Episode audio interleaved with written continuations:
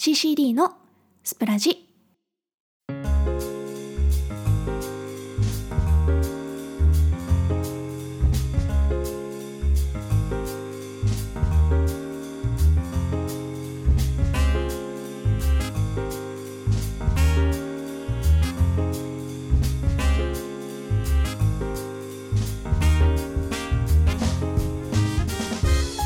2020年3月6日ほぼ毎日夜の23時頃より8人のパーソナリティが日替わりでお送りするラジオ番組スプラジ。金曜日の相手はシシリことしーちゃんです、えー今週ですね各曜日のパーソナリティさんからもお話があったようにこのスプラジという番組なんですが今後ですねあのスプーンのみならず他の音声配信コンテンツでもちょっと配信をやってみようということになりました。まああのきっかけとしてはジャパンポッドキャストアワードっていうものだったんですけどあのまあウェブラジオと呼ばれるものかなあのそれが今こう世の中にいっぱいあるんだけどこういまいちこう日の目を浴びてないものが多いっていうことでその本当に面白い番組をクローズアップしようっていうアワードだったんですよね。でえっと総勢4,000いくつとかあったのかな応募がなあった中でえー60作品の中にこのスプラジが選ばれたんですよね。これはすごく嬉しかったことなんですけどまあそんなわけでね、あのーこのスプーンというアプリの中で生まれた番組ではあるんですが、あのーより多くの人にねあの楽しんで聞いてもらえたらいいなっていう思いを持って、えー他のアプリケーション例えば、えーポッドキャストだったり Spotify だったりねそういうその音声配信コンテンツがあるのでそちらでもね配信することになったんですよ。うんでね実は私あの音声配信コンテンツって今までスプーンか YouTube ぐらいしか使ってこなかったんですよ。あのニコニコ動画だったりそのさっき言ったポッドキャスト Spotify っていうものがあるのは知ってたんですけどまあ使い慣れてるもので聞くじゃないですか人間って。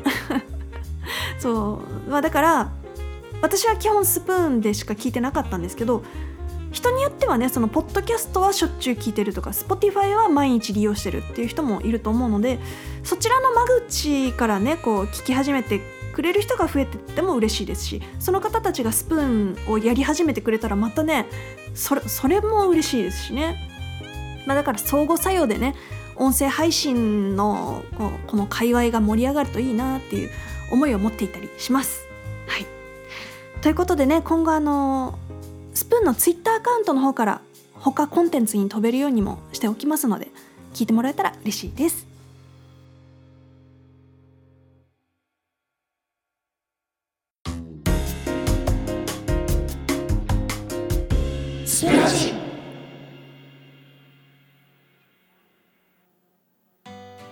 今日の朝ですね我が家ではちょっとした事件がありました。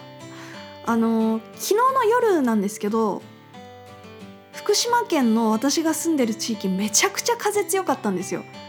もうなんかバタバタ聞こえてきて何かがこうはためいてる音というか何か転がってる音というか それが結構うるさいなって思うぐらい風が強かったんです。で今日の朝になってうちの父がゴミ捨てに行こうとしてガレージ行ったらあのガレージの中にですねあのうち靴箱だったりとかスチール棚だったりとかがあるんですけどそのスチール棚がね車の方に倒れてたんですって。であのうちのスチール棚ね上の方になんか重い荷物置いてたみたいでその倒れかかると結構負荷がかかっちゃうみたいなんですけどそれがねあのつい最近変えたばっかりの新車のサイドガラスの後ろの小窓みたいなとこに直撃してたみたいで。で 粉々。もうなんかこんな割れるのって思うぐらい粉々に砕けてて。もうねがっかりですよ。新車だったのに。しょんぼり。でうちの両親ともにね今日は朝からその車屋さんに行ったりとかなんかいろいろ保険会社に連絡取ったりとかして大変そうだったんですけどなんかね台車がないんですって今。なんかどうしたことか。で今はねうち車1台でなんとかやってるんですけど。あのね福島県って車ないとどこも行けないようなとこなんですよ。だからちょっと困っちゃってるんですけど。まあこればっかりはねちょっと仕方がないというか。いやしかし。へこみますね。もう。でねその新車に変えたのもねそのうちの母の車だったんですけどうちの母の車前の車がねいつの間にか前の方のこう角っこのとこをすられててうわーみたいな。でそれもあってちょっと車検の時期だし変えようっつって新車に変えたとこだったんですよ。もうだからなんか車が最近良くないのかな。ちょっとね。この間私も厄払いしてきたんだけどな。まあまあね。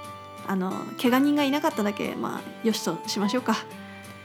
なんか最近ね嬉しいな楽しいな幸せだなって思うことがいっぱいあったからあのここに来てこう鼻折られたみたいな感じが しますね。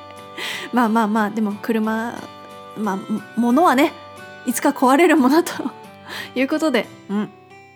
あの家族が無事ならいいかな。えー、家福はあざなえる縄のごとしというお話でした。皆さんもね今嫌なこと続いてたらあのきっといいことも起きるから家福はあざなえる縄のごとしだから えー、頑張っていきましょうというお話でした。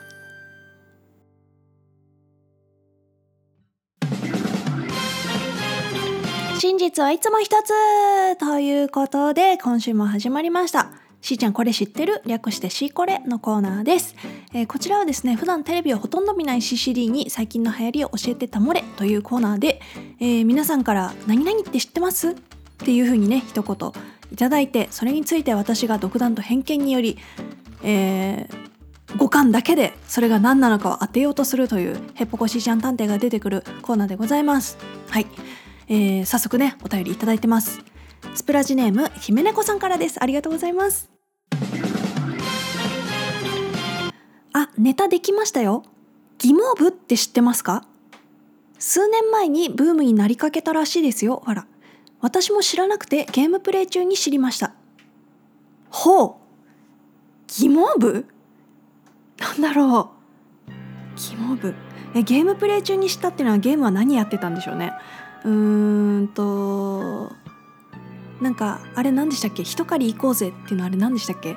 モンモンモンハン？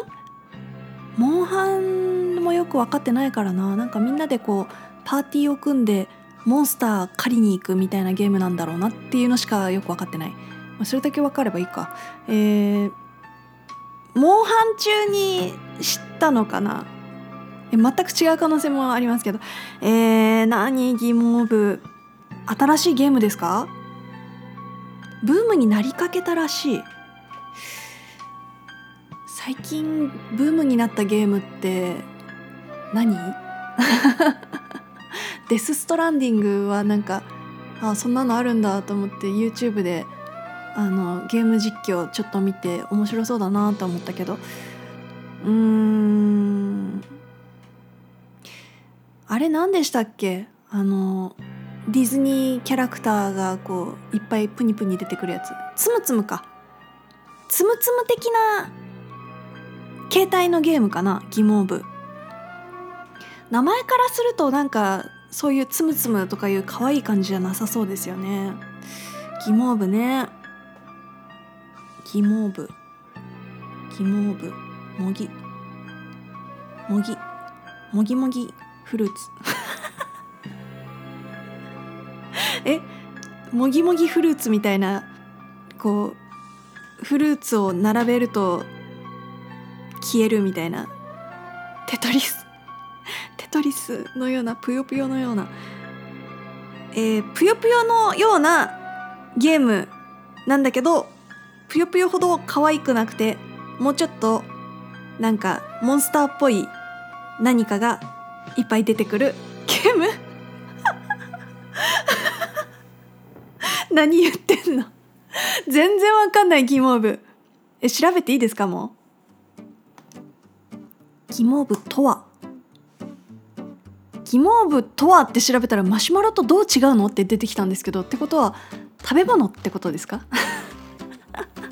ゲームじゃないの？ゲームじゃないっぽいですよこれは。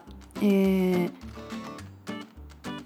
確か数年前にブームになりかけたけどあまり定着しなかったように思うギモーブというお菓子、えー、皆さんはどのようなお菓子だったか記憶に残ってますでしょうかっていう記事がありました、えー、これはフランスのマシュマロと呼ばれているお菓子ですと、えー、2つは似ているものの違いがあります。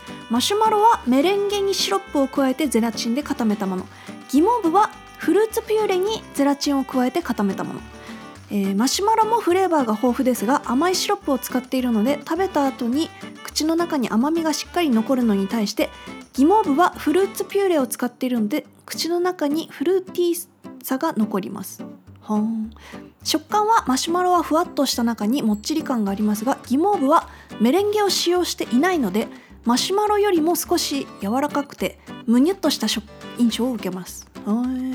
へえまあ見た目可愛いですね確かに。あのマシュマロほどまん丸な感じじゃなくちょっと四角っぽくてカラフルであのマカロンの色合いとちょっと似てる感じしますね、まあ、だからインスタ映えしそうなお菓子ですよ。しかしこのマシュマロっぽいんであればもうちょっとこうそういう名前であってくれよ。ギボーブって。なんか硬そうだしトゲトゲしてそうじゃないですか。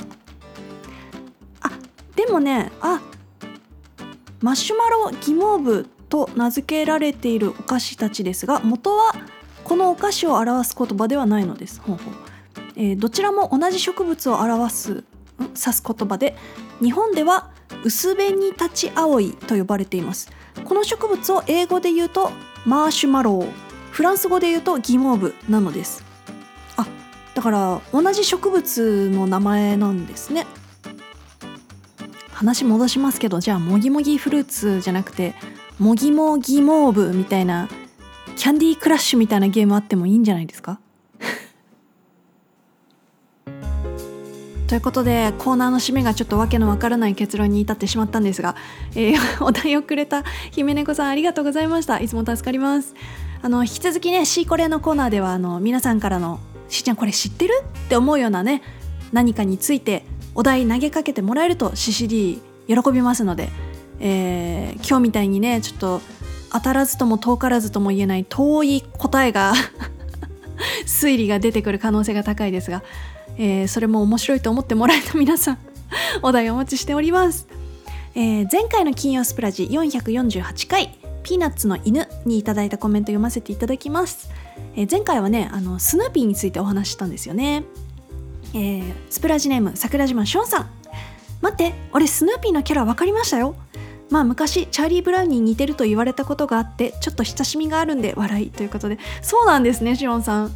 シオンさんはどうやら癒し系ということだそうですよ。チャーリー・ブラウンに似てる。えー、なんだろうこうにじみ出る人の良さですかね。はいありがとうございます。続きましてスプラジネーム紫式布団さん。ありがとうございます。紫式布団さんですね。はい。なんか初コメントじゃないですか。嬉しいです、えー、昔茶色の自転車にチャーリー・ブラウンと名付けていました。わかる人にはわかる。ちょっと面白い名前ですよね。ということで。いいですね。チャーリー・ブラウンという愛車。かわいい。私昔物に名前つけたことなんかあるんだよな。ああのー、現在進行形で私があのー、入院する時に絶対持ってく白い犬のぬいぐるみがあるんですけどあれの名前私竹竹じゃない、えー、門松ですね、えー、特に理由はないけど門松と名付けておりました。えー、それで思い出したんですけどあのスプラジではですね今サムネイルに書いてあるあのパンダくんの名前を募集しております。こちらも合わせてねコメントお便りいただけると嬉しいです、えー、最後にスプラジネームヨト村正さんありがとうございます。スヌーピーの親友がキツツキだったのは知らなかったな。わらこれからも楽しく聞かせてもらいます。ということでありがとうございます。そうそうスヌーピーのすぐそばにいるあの黄色いちっちゃい鳥ね。あれはウッドストックっていう名前のキツツキらしいです。ウッドストックっていうとねなんか海外のめちゃくちゃ大きいロックフェスしか知らなかったですけどそんなねロックな名前とは。はいありがとうございました。えー、他にもねギフトを投げてくださった花のない花屋さんありがとうございます。いつも本当に励みになります。